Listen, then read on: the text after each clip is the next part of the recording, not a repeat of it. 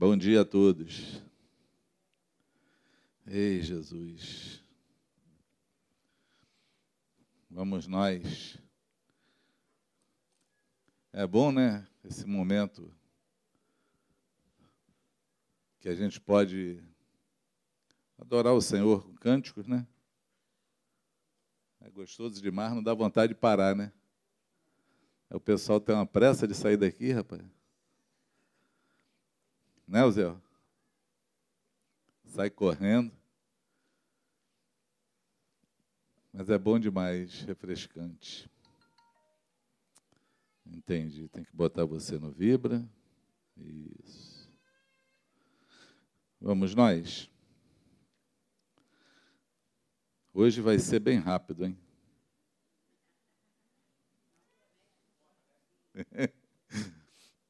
É sério. Eu, eu sempre acredito, creio, que Deus, Ele quer falar conosco sempre, o tempo todo.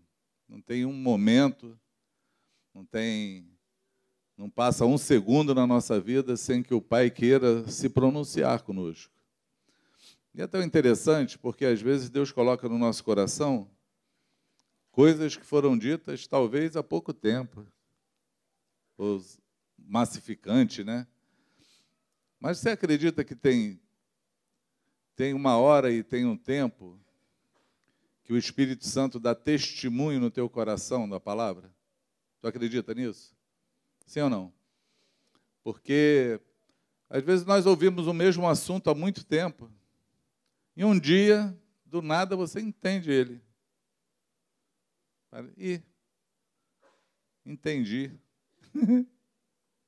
A gente fica assim, ué, como assim entendeu? A gente já fala isso há 50 anos e você entendeu agora? É. Porque cada um de nós tem um tempo diferente. Amém? Eu vindo, nós viemos do encontro de carnaval. Encontro de carnaval não é legal falar, né? Tem que dar um outro nome para isso, né? Feriado de fevereiro. É, porque parece que a gente foi festejar o carnaval e não foi isso, né? Ah, é, teve, nós tivemos até essa, essa, essa pergunta, né? Ué, não vai ter carnaval, vai ter retiro? Aí, oxe, mas o retiro é por causa do carnaval? Não é por causa do feriado? Aí a gente começa a entender que tem coisas que não são bem entendidas. A gente não está no encontro por causa do carnaval, né? A gente está no encontro por conta do tempo que é propício pelo feriado para a gente poder estar juntos. Mas nesse encontro, o Franco falou, eu não lembro se foi no primeiro dia, acho que foi no primeiro dia, ou no segundo, que o Franco falou algumas coisas que não definem a gente. Quem lembra? Quem estava lá ou quem assistiu pela, pela internet. O Franco falou que, na verdade, ele começou a falar sobre a nossa paternidade. Né? Ele disse que nós vivemos numa geração que parece que o que nos define é, é o que você estudou, é o que você veste, é o dinheiro que você tem, é a família que você veio, né? E aí ele começou a falar que essas coisas não definem a gente. O que define a gente é a nossa paternidade. É quem é o nosso pai.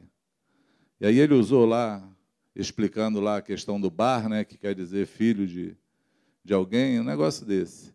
Mas ele queria o intento e o foco do Franco era falar que nós somos, todos nós, somos filhos de Deus.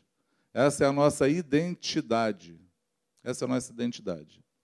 E depois desse encontro, é, no meio dos grupos aí do pastoreio, eu me deparei com um assunto que é antigo, que, que nós tratamos ele, falamos, sobre complexo de inferioridade ou complexo de rejeição, né? Eles se misturam, mas o complexo da rejeição ele está ligado àquele complexo da inferioridade. E é impressionante como, mesmo sabendo, crendo, é, sendo revelado ou não, mas tendo o conceito de que somos filhos do mesmo Pai, nós conseguimos conviver entre nós achando e crendo que somos menores uns dos outros. Que Deus privilegia algum e não privilegia outros. Que Deus é melhor para uns e melhor para outros. Você já teve esse complexo? Sim ou não? Está todo mundo com frio hoje. Hoje vai ser aquele dia difícil de interagir. Ah, vamos lá, vou perguntar de novo. Você já pensou isso alguma vez? Não? É, porque eu era novo convertido, eu olhava para a Bíblia e quebrava o pau com Deus. Falava assim: como é que diz que tu não faz acepção de pessoas? Tu encontrou Paulo lá no caminho de Damasco, lá mudou o nome dele, se revelou a ele, chamou ele para ser apóstolo, e eu queria um monte de coisas, eu queria um monte de, de dons, de atributos, que eu lia na vida dos homens e não via na minha. E aí eu quebrava o pau com Deus, eu questionava Deus. Alguém já fez isso aí? Sim ou não? É porque vocês estão de máscara, né? Eu não sei quando responde ou não, né? Deve ser isso. Mas a gente fica assim, a gente fica achando que Deus ele tem assim os escolhidos dele, né? Alguém que ele dá mais e nós somos aquele que temos menos. E aí nós ficamos naquela ânsia de procurar merecer receber tal coisa. Nós sempre partimos para o caminho do merecimento. É inacreditável como o homem inconscientemente faz isso. Ele parte para o caminho de querer merecer alguma coisa. E, por incrível que pareça, amados, por incrível que pareça, nós encontramos isso no meio da igreja também, porque muita gente prega isso, que você recebe se você for, for mais fiel, se você ler mais a Bíblia, se você orar mais, se você se dedicar mais, se você fizer mais, aí você então é mais privilegiado do que os outros. Existe esse ensino. E a gente acaba se enveredando nele, buscando conquistar algo que nós já temos. Porque Deus, ele não privilegia a quem tem muito. Pelo contrário. Muito pelo contrário. O privilégio de Deus, a graça de Deus é para aqueles desfavorecidos, né? A graça é aquilo que eu não posso pagar, é graça. É o favor imerecido. A graça é para aqueles que não merecem. A graça vem para quem não merece ela. Deus não procura quem merece a graça para dar a graça dele. Não, é para quem não merece que a graça vem. A misericórdia do Senhor também. Também.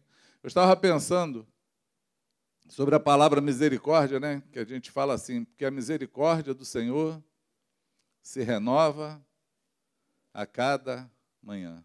Tem até uma música né, da Lagoinha. A cada manhã. Eu só vou nessa porque se eu passar daqui, vocês não vão saber que música é. Então, a cada manhã as misericórdias do Senhor se renovam. Misericórdia no latim é uma junção de duas palavras: miséria e coração. Por isso que é córdia, né? Vem, vem de de. Como é que é o nome do cara que. que do coração? O médico? Cardiologista. Vem de cardio. Vem do coração. É o coração inclinado, voltado para o miserável.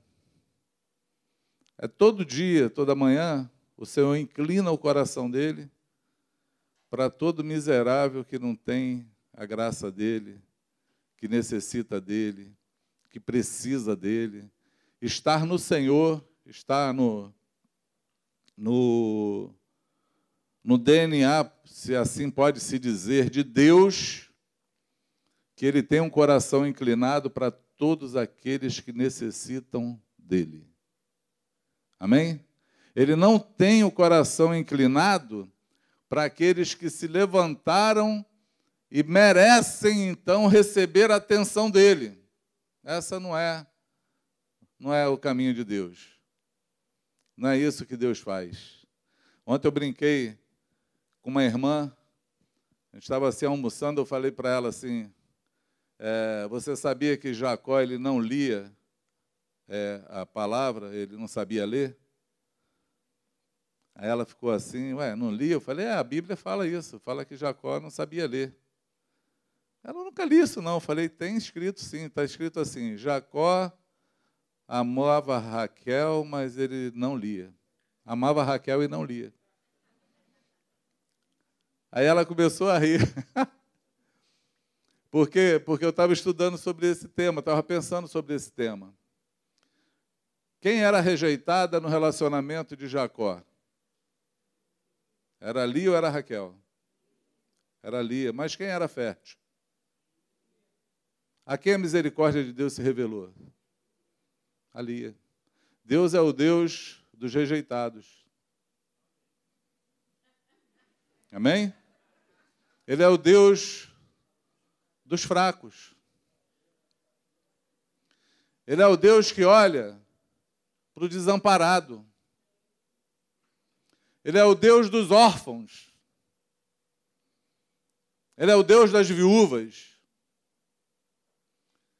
Ele é o Deus que fala que ainda que a, a mãe que amamenta o seu filho, o seu filho de peito, amamenta no peito, se, que essa mãe se esquecer dele, que a Bíblia coloca como algo que seja impossível uma mãe é, se esquecer do filho que ela amamenta.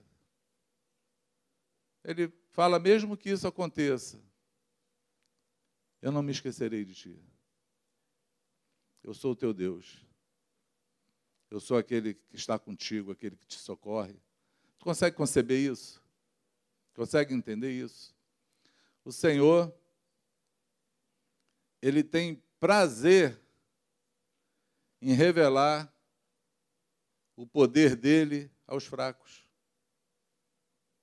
aos oprimidos, aos desfavorecidos. Ele tem prazer. E quando eu ouço isso, meu coração quase que pula de alegria. Por quê, amados? Porque eu sou um desses que não merecia nada, totalmente desfavorecido totalmente aquém do padrão exigido para que Deus pudesse se ver, se olhar, o padrão humano falado. Mas foi justamente sobre mim que ele derramou a graça dele. Foi justamente sobre mim que ele derramou da misericórdia dele. Foi justamente para mim que ele estendeu a mão. Amém? Quando Pedro andou sobre as águas, ele veio na fé dele. Jesus não segurou a mão dele. Ele andou sozinho. Mas na hora que ele afundou e falou: Senhor, me socorre, ele encontrou a mão do Senhor para poder puxá-lo para fora. Quando Deus quis escolher um rei, e ele manda o profeta lá, na casa de Jessé. Quem apresentaram a ele? Hein? Os mais fortes, os guerreiros, os mais robustos. O profeta quase se enganou. Quase que ele olhou assim para o mais bonitão, assim, o mais fortão e falou o perfil de alguém que vai reinar, tem que ser assim. Tem que chegar e assustar todo mundo. É por isso que eu acho que a galera está malhando aí os. Todo mundo querendo ficar com shape. Legal, né, Zé? Não é contigo, estou falando teu vizinho, mas tu entendeu, né? Aí, o profeta olha todo mundo e fala, cara, tem mais ninguém, não? Tem certeza? Todos os teus filhos estão aqui? Eu estou em dúvida agora. Colou a placa. O que está errado com senhor? Eu estou em pecado? Eu vim na casa errada? Eu ouvi direito? Aí o pai falou: Não, tem um desprezado. Tem um que a gente nem contou, porque não tem. Não tem um estereótipo de soldado. Não é guerreiro. É um menino complicado. O negócio dele é ficar no meio das ovelhas. O Franco falou lá no, no carnaval que pastor de ovelhas era uma era uma profissão proscrita, não é isso? E eu, eu tive que olhar para saber o que era proscrito, né? Não era uma profissão que tinha valor. E fazendo fazendo um cursinho de inglês, eu vou falar isso em toda reunião para dizer que estou estudando inglês, né? mas não estou nem assim. Mas falando de inglês com, com a Duda, a Duda falou que existe uma palavra em inglês diferente né, para pastor de ovelha e pastor pastor, né, ministro. É uma palavra diferente. Eu falei, caramba, lembrei na hora, falei, até no inglês está discriminado, pastor. até no inglês é discriminado. É uma, é uma profissão pre, proscrita. Eu acredito que por isso nem chamaram Davi, porque o negócio dele era tocar harpa e estar tá no meio das ovelhas. Estava lá, cuidando. Mas foi justamente esse que o Senhor escolheu para reinar. Consegue entender o que eu estou falando? Sim ou não? É porque eu cheguei aqui hoje e a minha intenção é falar com aqueles que se sentem inferiorizados, se sentem desprezados, se sentem desfavorecidos, que olham até para Deus e acham que Ele não ama tanto. Quanta gente Quantos de nós passamos por problemas na vida que podemos duvidar e questionar isso? Ou ter esse sentimento? É simples, desde pequeno a gente vem tendo com isso. Quem nunca ouviu o pai ou a mãe falar: quando crescer você não vai ser nada? Continua assim, não estuda não, não faz nada. Quando crescer, tu vai ser lixeiro. Quem não ouviu isso? Ou é só a minha geração que falava isso? É porque hoje, se a gente falar isso, é, é bullying, né? Está discriminando lixeiro, não é isso? Mas falava isso antigamente. Vai varrer rua. Não vai dar para nada. Você é burro. Quem nunca ouviu essas coisas? Quem não reage a isso? Quem não reage? Tem pessoas que reagem até hoje por uma palavra, reage de uma forma ou de outra, né? Reage assim, eu tenho que provar alguma coisa, eu tenho que ser para provar. Ou reage assim, eu vou fazer em você, só para esfregar na cara daquela pessoa que falou que eu posso. É uma reação da inferioridade. É uma reação daqueles que se sentem menos favorecidos por Deus. É uma reação daqueles que não encontraram o seu valor não descobriram quem são. Mesmo ouvindo alguém falar sobre paternidade, explicar que você é filho de Deus, não consegue se ver como filho. Não consegue se enxergar como filho. Porque o sentimento que nós temos fala assim. Aquele cara ali que está com o microfone na mão falando, aquele Jesus pagou o preço cheio. É aquela camisa mais cara de marca, aquela roupa de marca. Aí, é, aquele ali valeu a pena. E eu? Aí eu fui comprar na liquidação. Pague cinco e leve dez. Eu vim nesse bolo aí. Eu vim nesse rolo. Foi assim, amados? Foi assim. O preço que Jesus pagou por cada um de nós foi o mesmo preço. Ele não pagou mais caro para um e mais barato para outro. É bom quando a gente pensa, ou tem a coragem de pensar assim, que se só existisse eu no mundo, só eu, Jesus tinha morrido naquela cruz. para me salvar, porque Deus amou o mundo de tal maneira. Deus ama aquilo que Ele criou. Deus ama você. Você consegue entender isso? Amém? Deus te ama.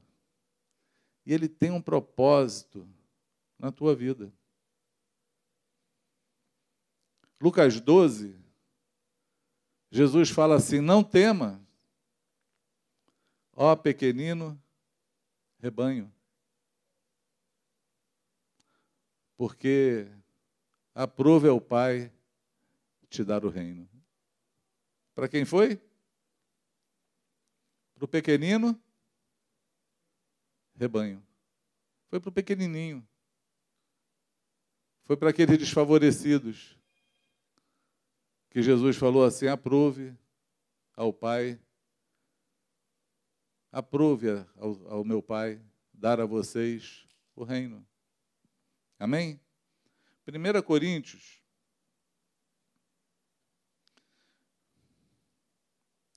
Primeira Coríntios 1, 26 a 30. Poder durar que eu estou hoje. Entendendo?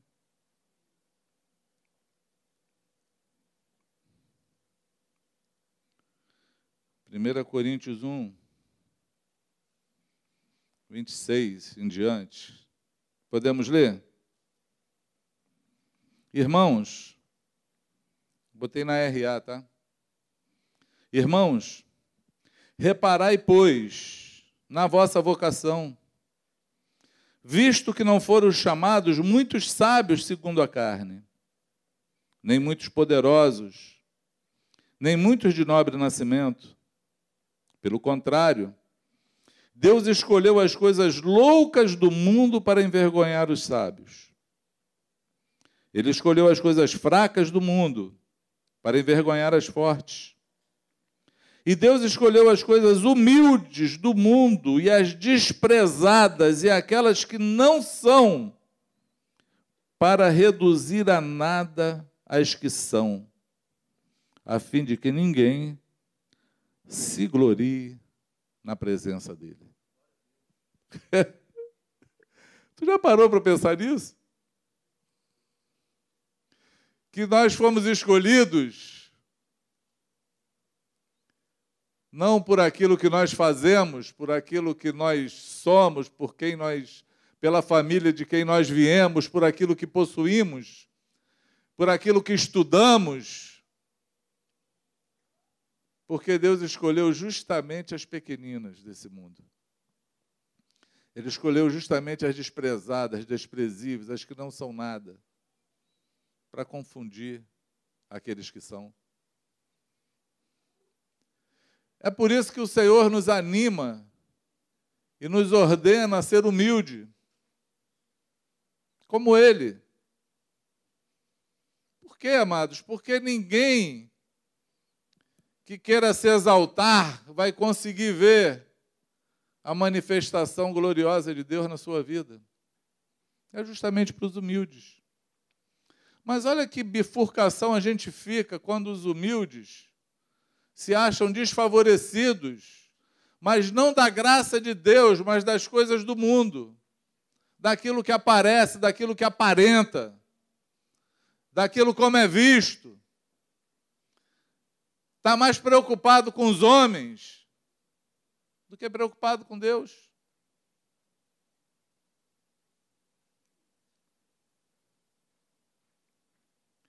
O apóstolo Paulo, ele fala de uma experiência dele, mas ele fala numa segunda pessoa, como se não fosse ele. E ele fala de uma coisa fantástica maravilhosa, espiritual. Ele fala assim: Eu conheço o homem. Ele não teve a ousadia de falar assim: Eu fui eu. O temor era tanto, com cuidado para que ninguém esperasse dele ou cresce nele mais do que o que ele era. Ele falou: Eu conheço o homem. Que foi ao terceiro céu. Para para pensar. O cara que fala assim, ó, eu conheço um homem que foi ao terceiro céu, ele está falando assim, o primeiro e o segundo, ele já era costumeiro para ele. O terceiro foi o upgrade. Ele subiu mais um nível. Quem já foi no primeiro aí?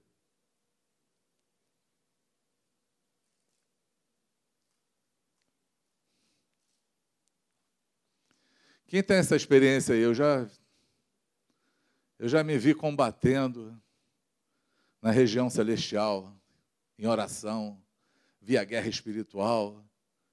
Quem já viu esse primeiro céu aí? Paulo falou que esse para ele era corriqueiro, ele já vivia nele. É o que ele deixa entender. O segundo, nem imagino que seja. Mas ele disse que também já estava lá. Já era terra dele, já estava acostumado de ir, já entrava sem mostrar crachá, já só passava assim, e oi, cheguei. Mas ele falou que agora ele foi num lugar maior, ele foi no terceiro céu. E ele falou que viu coisas que não, não podem ser ditas aos homens. Eram coisas maravilhosas demais. E ele fala de uma outra coisa interessante, não sei se isso acontece contigo, né? Ele fala assim: eu não sei se no corpo ou fora do corpo. Amados, pensa. Pensa nessa interação espiritual.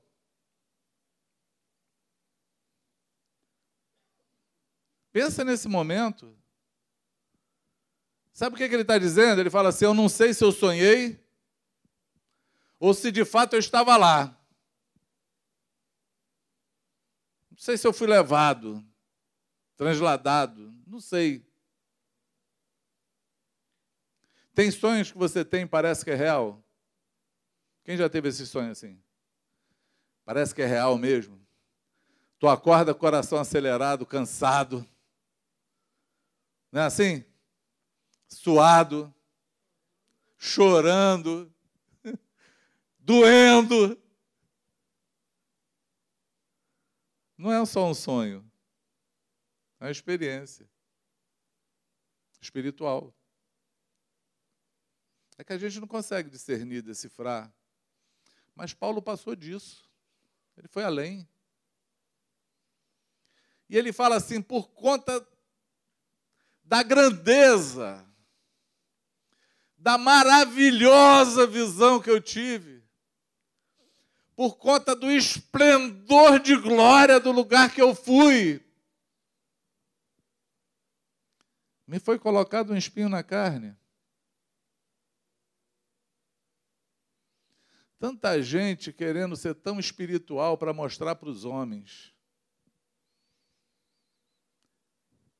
E Deus pega um homem, leva ele num patamar, vamos falar assim, né? Aqueles que me ouvem me entendem, num outro patamar, Deus pega esse cara, leva no outro patamar e fala assim: agora eu vou te humilhar, porque você não pode se exaltar com isso. Porque eu sou o Deus dos humildes. Eu sou o Deus dos fracos. E ele fala: foi me colocado um espinho na carne. Ele deu um codinome para aquela humilhação. A gente não sabe o que, que é mas ele fala da finalidade dela, a fim de que eu não me exaltasse por conta da grandeza da visão que eu tive. E ele fala é como se fosse um mensageiro do diabo que me esbofeteia dia e noite. E eu orei ao Pai por três vezes e falei: Senhor, tira esse espinho de mim. E ele falou: A minha graça te basta. A palavra minha graça te basta está dizendo assim: graça não é favor imerecido. Você não merece nada, você depende da minha graça. O que você alcançou não vale para você de coisa nenhuma, porque o que você precisa é de mim. E o meu poder, meu dínamos, o trabalho que eu te chamei, vai ser aperfeiçoado em você na sua fraqueza. Porque quando eu sou fraco, aí eu sou forte. Amém? Só assim você que se sente a quem desprezado, desfavorecido, fraco, por qualquer situação, você pode dizer: Eu sou forte, porque o meu Deus, Ele me amou do jeito que eu sou. Porque igual a mim, só tem eu. Eu sou o melhor, a melhor versão de mim mesmo. Não existe ninguém igual a mim. Você sabia que não existe ninguém igual a você? Em 7 milhões de pessoas no mundo, ninguém é igual a você. As coisas que você tem, pensa e faz, só você pode fazer. Em 7 milhões de habitantes no mundo até hoje, não tem ninguém que tenha uma, uma digital igual a outra. Ninguém. Pensa num troço complicado de entender. Porque nome a gente encontra. Eu não vou, não vou, não vou arriscar não. Como é que é quando alguém tem o mesmo nome? Homônimos. É, a letra, a, a, a língua não vai. Esse negócio aí. Tu encontra pessoas que têm o mesmo nome, às vezes o mesmo nome dos pais. São as coisas feitas pelo homem. Acaba dando nessa coincidência. Com Deus não tem coincidência. Você é único. Amém? Isaías 49, quando Deus fala de que, embora pudesse a tua mãe que amamenta você esquecer de você, ele não se esquecerá de ti. Ele fala assim: Eu tenho teu nome escrito na palma da minha mão. E não é esse nome que teu pai e tua mãe te deu. É o nome que o teu pai do céu te conhece. Está escrito na palma da mão dele. Como ousamos nos sentir inferior? É porque nós olhamos para as coisas que são aparentes. É ou não é? É simples. Eu passo uma luta para falar aqui com vocês em público. Eu sou tendenciado a ouvir alguém falando, pregando e pensar assim: puxa, eu queria ser como esse cara. Mas eu sou eu, ele é ele. Eu uso aquilo que Deus me deu. E o poder dele vai se manifestar nesse negócio torto, desengonçado, tímido. É assim que ele se manifesta. É a serviço dele que eu estou.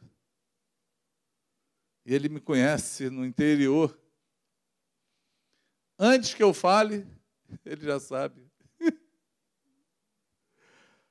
ah, aquele que sonda o meu interior me conhece por dentro, sabe como eu sou.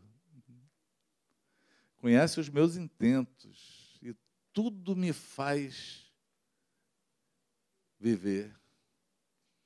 Eu ouço o som da sua voz, ele me faz crer. Amém?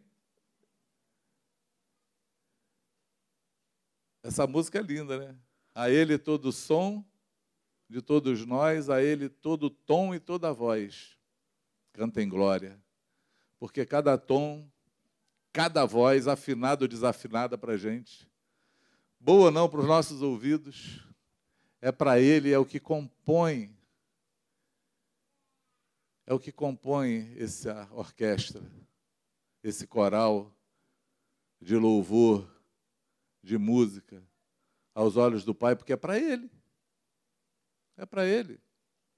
Você já experimentou em pegar a tua fraqueza, as tuas limitações, aquilo que você acha que você é fraco, e entregar para o Senhor e falar: Senhor, eu vou usar esse pouquinho a teu serviço?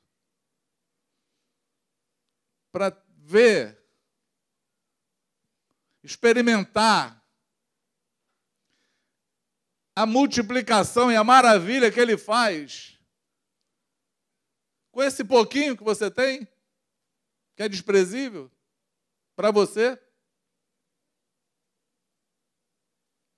Para para pensar, eu estou só querendo fazer você pensar. Eu não estou pregando, não, estou só desabafando. Para para pensar. Jesus olha para uma multidão, se eu não me engano, de 5 mil homens. E nessa época não se contava mulheres e crianças, era só homens. Se a gente contar hoje aqui, tem mais mulher do que homem. Criança tem mais do que homem e mulher. Porque esse foi um ano que a pandemia deu multiplicação. É. Mas para para pensar. Jesus olha para os seus discípulos Aquele que ele falou assim, pequenino rebanho. O meu pai aprova e dá o reino para vocês. Não temas. Aí ele dá uma missão impossível para eles. Ele fala assim: a, a multidão está cansada e com fome. Alimenta eles aí, dá o de comer. Aí Pedro, mais racional, tipo eu assim, já pensa em tudo, fala: rapaz, tem dinheiro não. E mesmo que tivesse, não tem padaria com tanto pão para comprar uma hora dessa. Troço complicado de se fazer. Pensa, amados, no teu Senhor te mandando fazer alguma coisa e a sensação de inutilidade, a sensação de, de impotência. Obrigada, amor. A sensação de impotência tua. Totalmente impotente. Como eu vou fazer isso? Aparece um garoto, André, um mais novinho fala assim: Senhor, eu tenho aqui um peixinho, um pãozinho aqui, que eu trouxe para mim, mas se servir.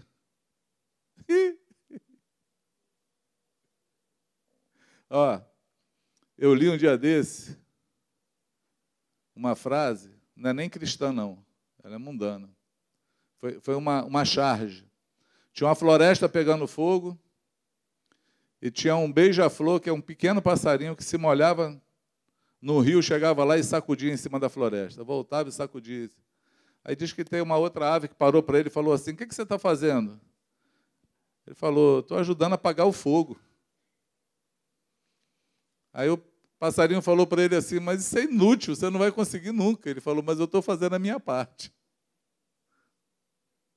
Pensa numa fé. Estou fazendo a minha parte. Foi o que esse garoto fez. E aí foi aquele peixinho pãozinho que Jesus abençoou, deu na mão deles. Para para pensar nisso.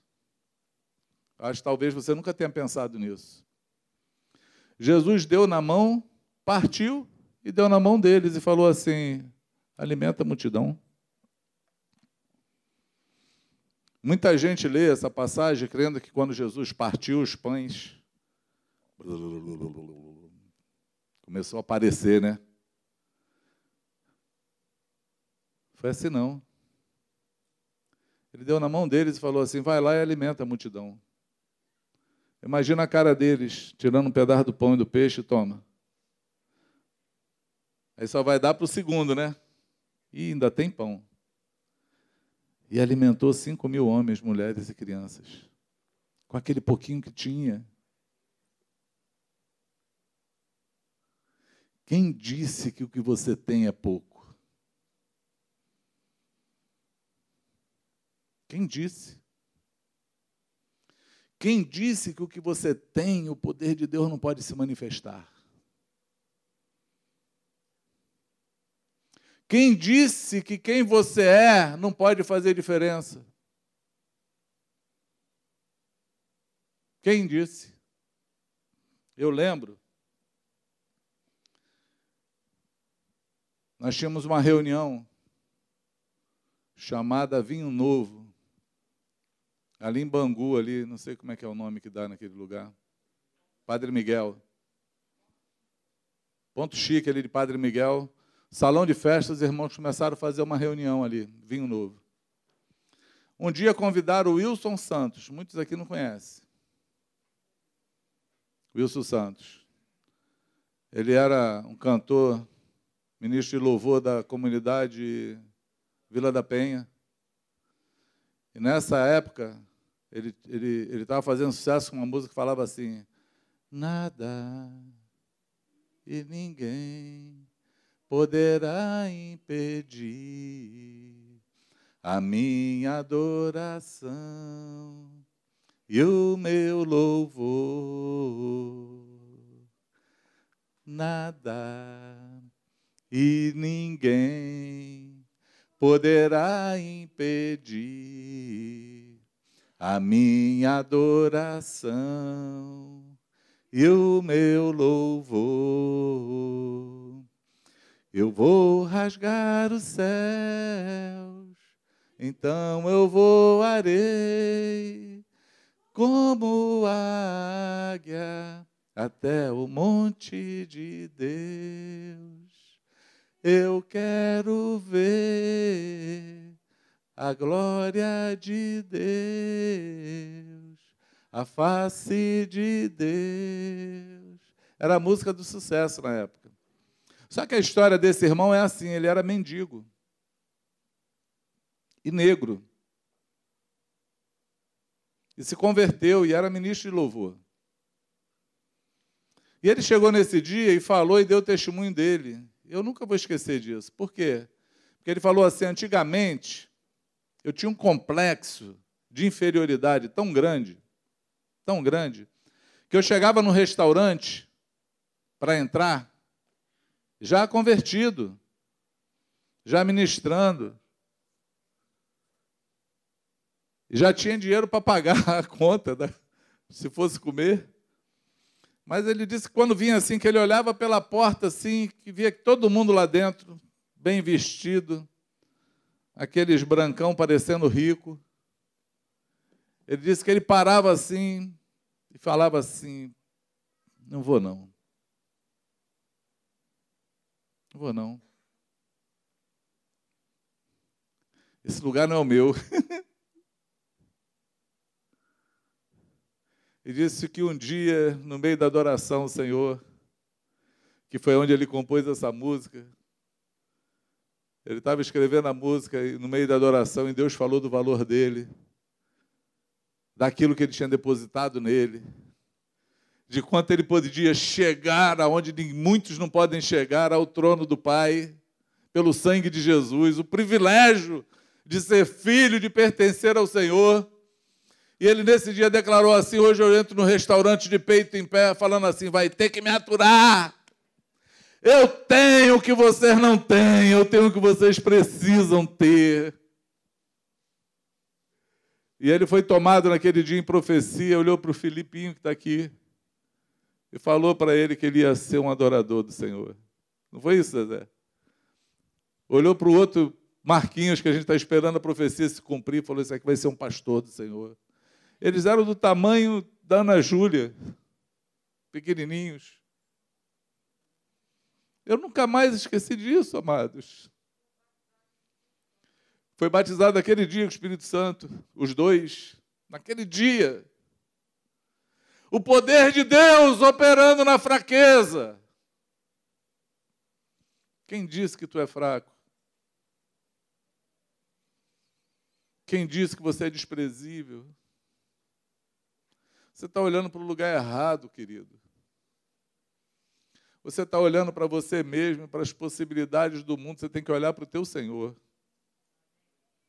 Você tem que olhar para aquele que te comprou, te conquistou, te lavou, que te deu um nome, que te chama de príncipe, de princesa, que tem o teu nome escrito na palma da mão dele, que tem promessas sobre a tua vida, que falou que vai operar maravilhas com essa tua fraqueza que você acha que tem porque maior é aquele que está em nós do que aquele que está no mundo. Maior é o que habita em nós do que o que está no mundo. Quantas respostas nós teremos no dia que encontrar o Senhor? E Ele vai nos mostrar que cada espinho na carne, que cada dor, que cada deficiência foi proposital para que o poder dele se manifestasse na nossa vida. Que o que nós achamos que é demérito, na verdade é só crédito, é só exaltação.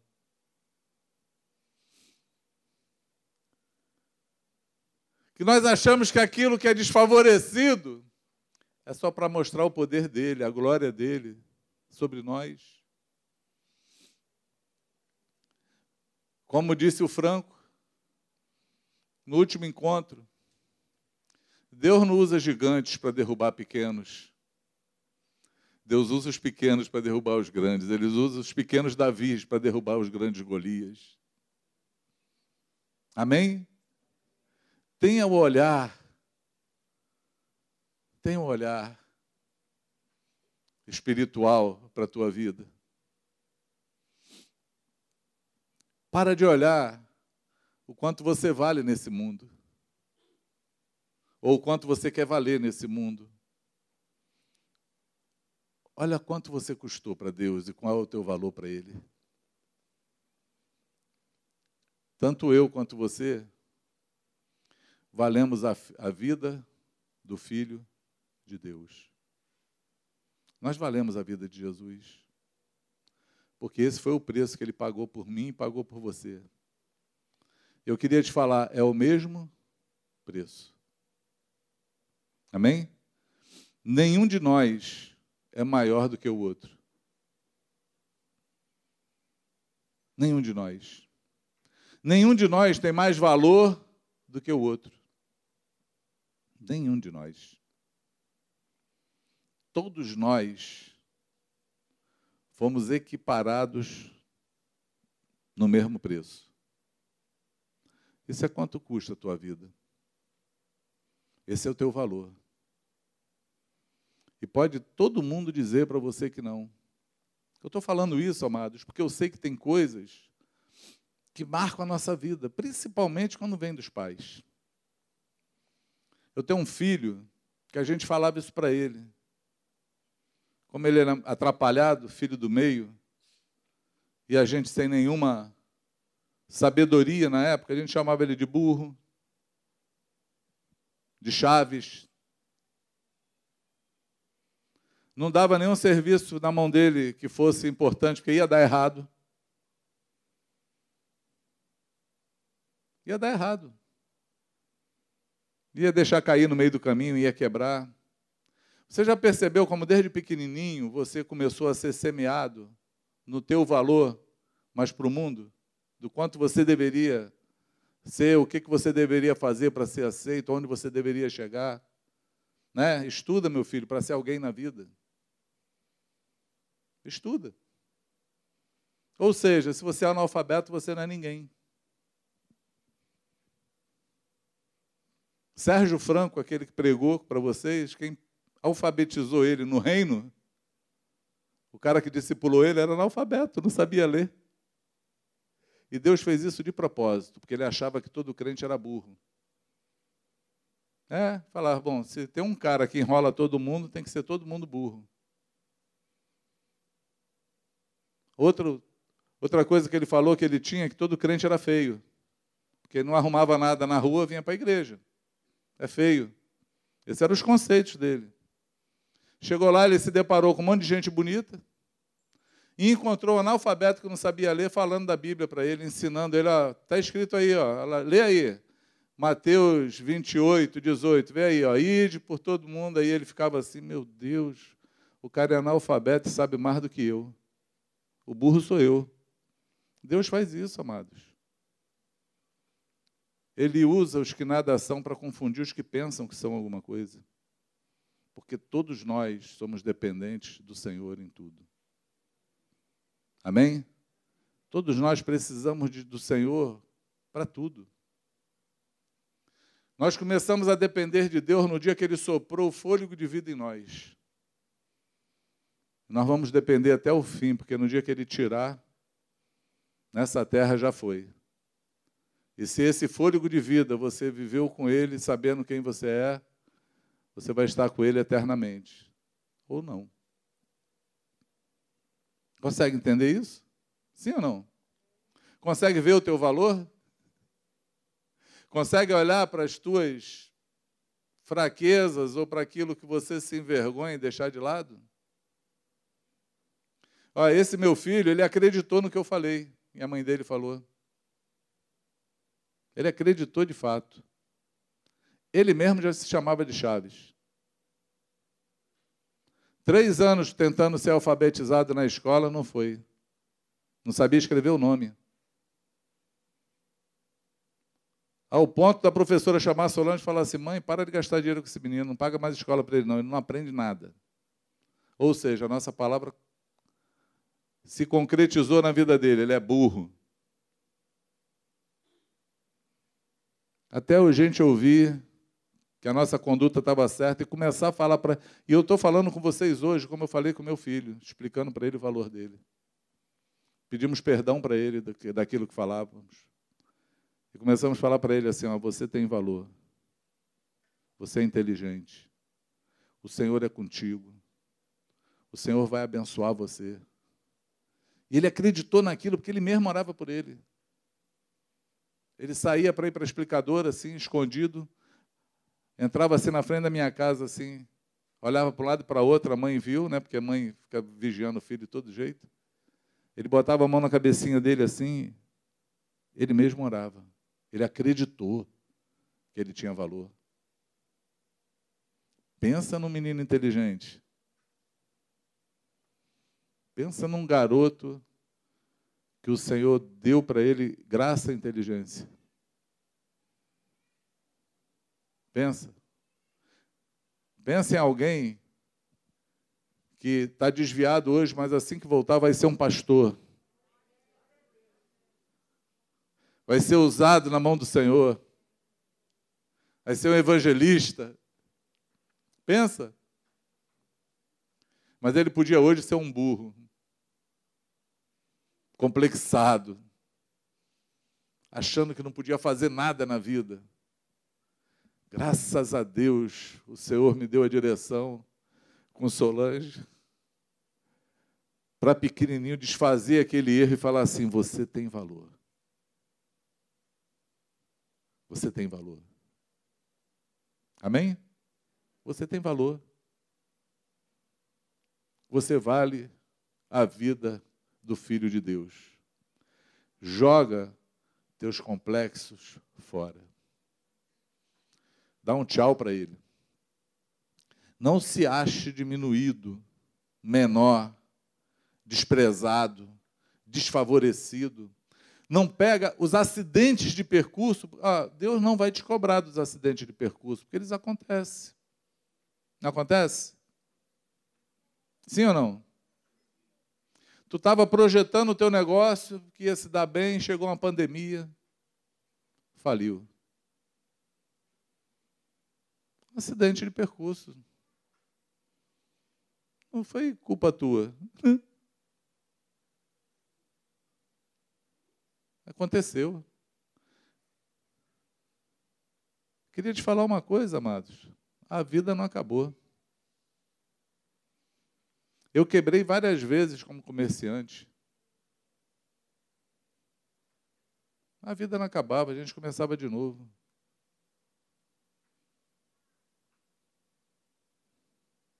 Amém? Passamos por dificuldades até no ministério, servindo ao Senhor. A gente passa dificuldades.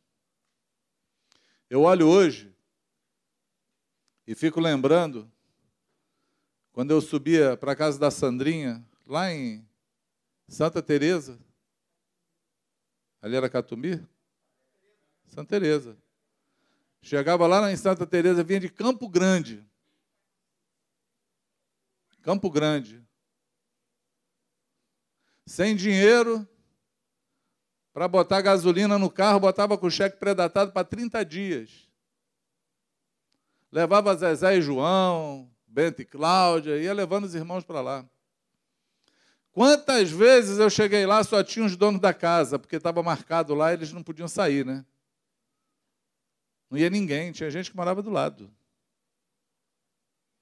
Várias vezes eu ouvi os irmãos falando assim, cara, abandona isso. O que, que tu vem fazer aqui? Os irmãos não dão valor.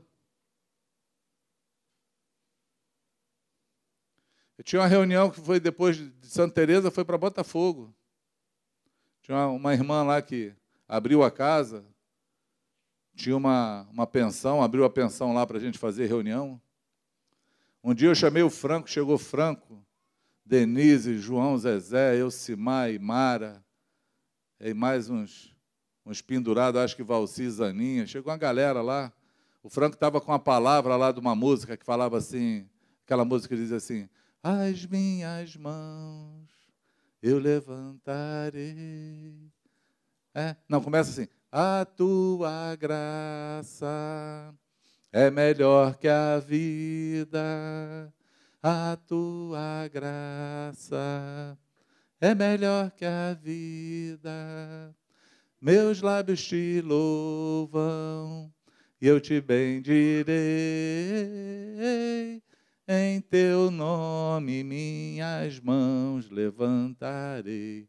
E aí o Franco falou, olha como eu tenho uma memória boa. Isso tem tempo, gente. Isso tem pelo menos aí mais de 20 anos. E o Franco, nesse dia, ele ministrou com a gente do, testemunho do irmão que estava lá na, na congregação lá, que não cria que levantar a mão, achava que levantar a mão era pecado. E um dia ele quebrou os dois braços, estava lá, caiu, estava engessado, que não podia mexer os braços. E os irmãos começaram a cantar esse cântico.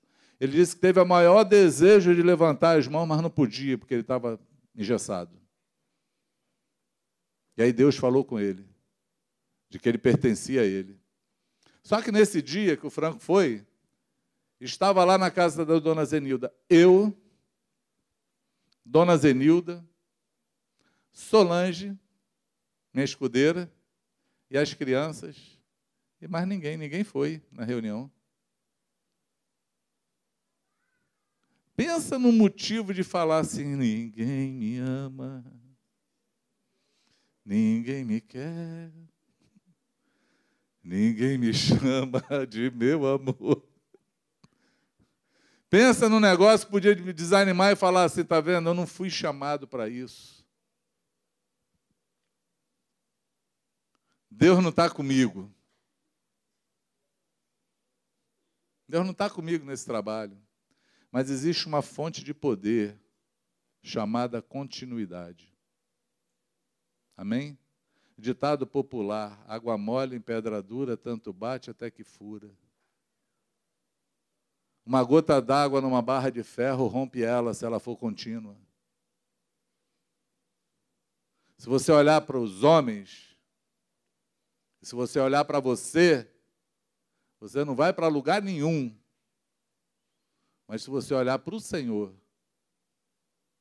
se você olhar para o teu valor, se você souber o que, que você está fazendo, para quem você faz, para quem recebe, você não vai se importar com nada.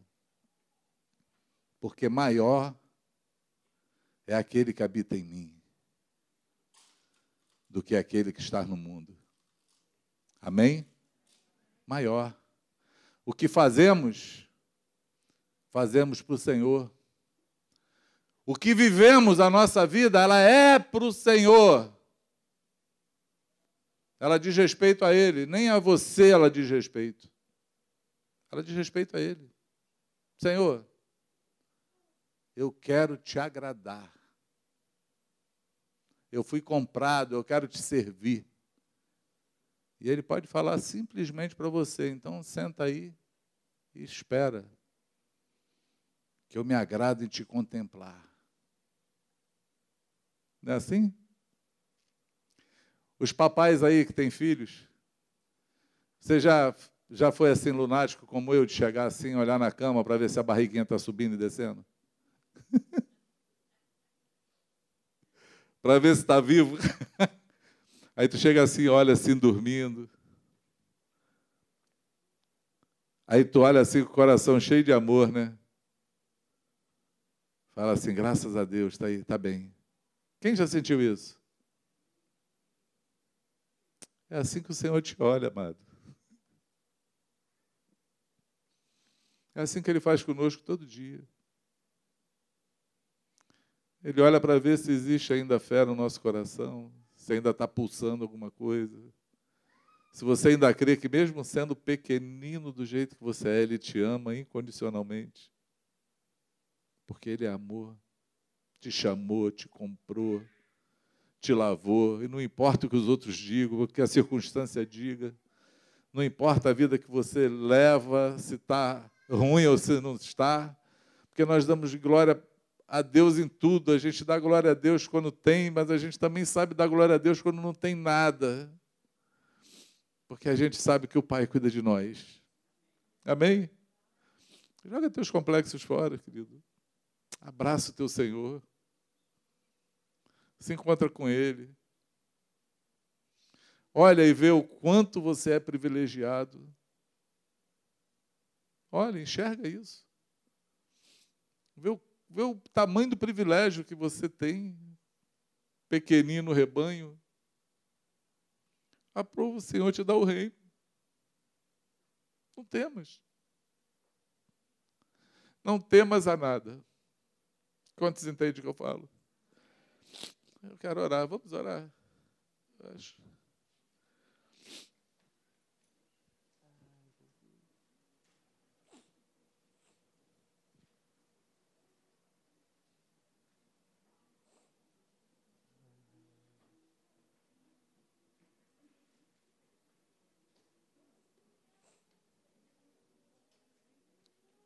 Jesus.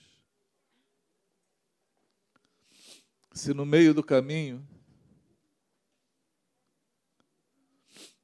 você teve um acidente de percurso, fica tranquilo. Nada saiu do controle do Pai. Ele governa sobre o dilúvio. Ele tem motivo para a tua dor. Ele tem motivo na tua falência. Ele consegue tirar dos teus lábios o louvor, mesmo que você tenha perdido alguém, tenha perdido algo, tenha perdido a saúde, o vigor. Eu queria saber que nada disso te faz menor ou desfavorecido. Porque nessa terra, amados, nesse nosso plano, nós estamos aqui de passagem, nós somos peregrinos em terra estranha, porque esse não é o nosso lar.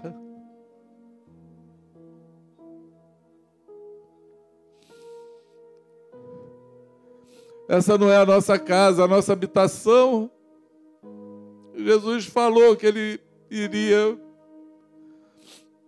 preparar morada para nós. Ele falou: Na casa do meu pai existe muitas moradas, eu vou preparar lugar para vocês. Porque nós vamos estar com ele sentados naquela grande ceia, naquele dia.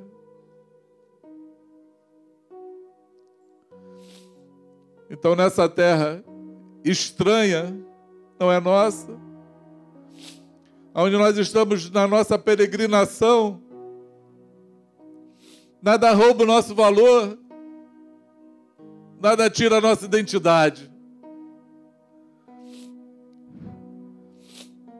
Em nada podemos ser menor do que outros, porque porque o nosso plano não está aqui, ele é eterno e é no céu.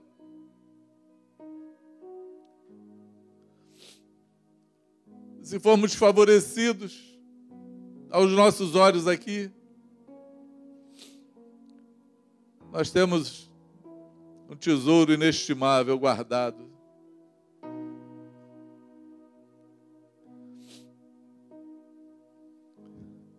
Um apóstolo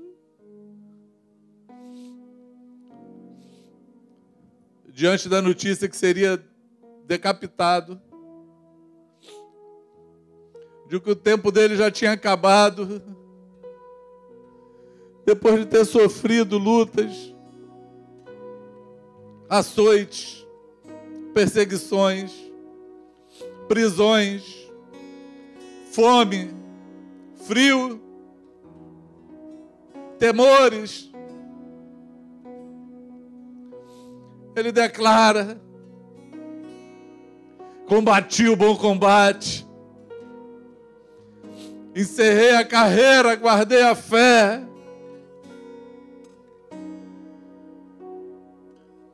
Desde já está preparado para mim uma coroa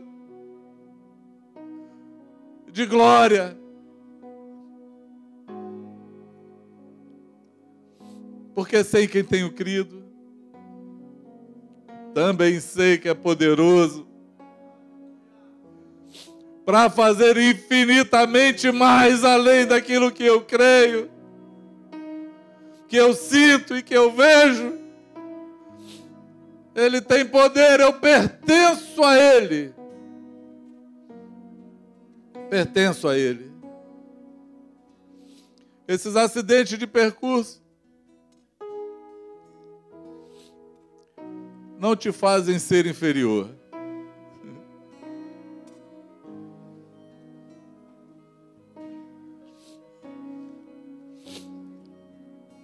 Eu vi um irmão deficiente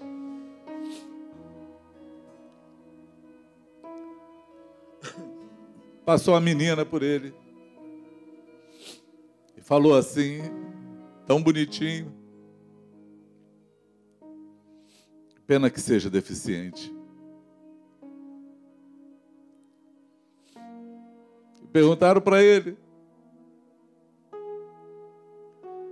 Como você se sentiu? Ele abriu um largo sorriso e falou: ela não sabe o que está perdendo. Eu sou muito valioso para ela. Eu tenho um valor que ela não conhece. Você já parou que você pode pensar assim? Que aquilo que você perdeu, se você foi desprezado, se você não alcançou o plano que você queria, nada disso diminui o teu valor. Você continua tendo o mesmo valor para o teu pai. E para você, a vida ainda não acabou.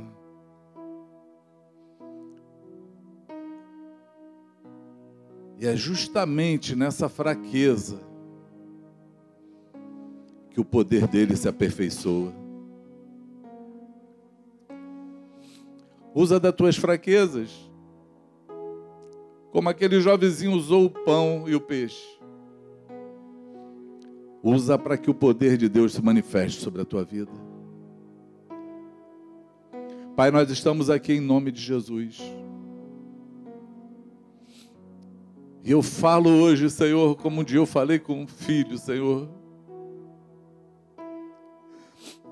na tentativa de mostrar o valor dele. Que não tinha nada a ver com aquilo que falamos dele. Ele, tão pequenininho, ouviu e creu. Eu quero te pedir, Pai, Pai Santo, em nome de Jesus. Traz a mesma fé e entendimento aos meus irmãos, Senhor. Que possamos ouvir hoje. E ter uma outra reação diante das dificuldades e daquilo que o mundo diz, Senhor, que somos inferiores. Que possamos usar isso, Senhor, como uma escada para chegar a Ti. Possamos usar isso, Senhor, para subir aos céus, ao monte de Deus e ver a Tua glória. Que o Espírito Santo, Senhor, dê testemunho hoje ao nosso coração, como está escrito, Senhor, na palavra, que somos Teus filhos e esse testemunho, Senhor, ele revela o nosso valor. Para que ninguém se ache menor do que o outro. Traz revelação. Descortina hoje, Senhor, os olhos, revela o valor que temos para Ti, Senhor. Faz assim, eu te peço. Em nome de Jesus. Em nome de Jesus. Quantos podem dizer amém? Seja assim. Seja assim.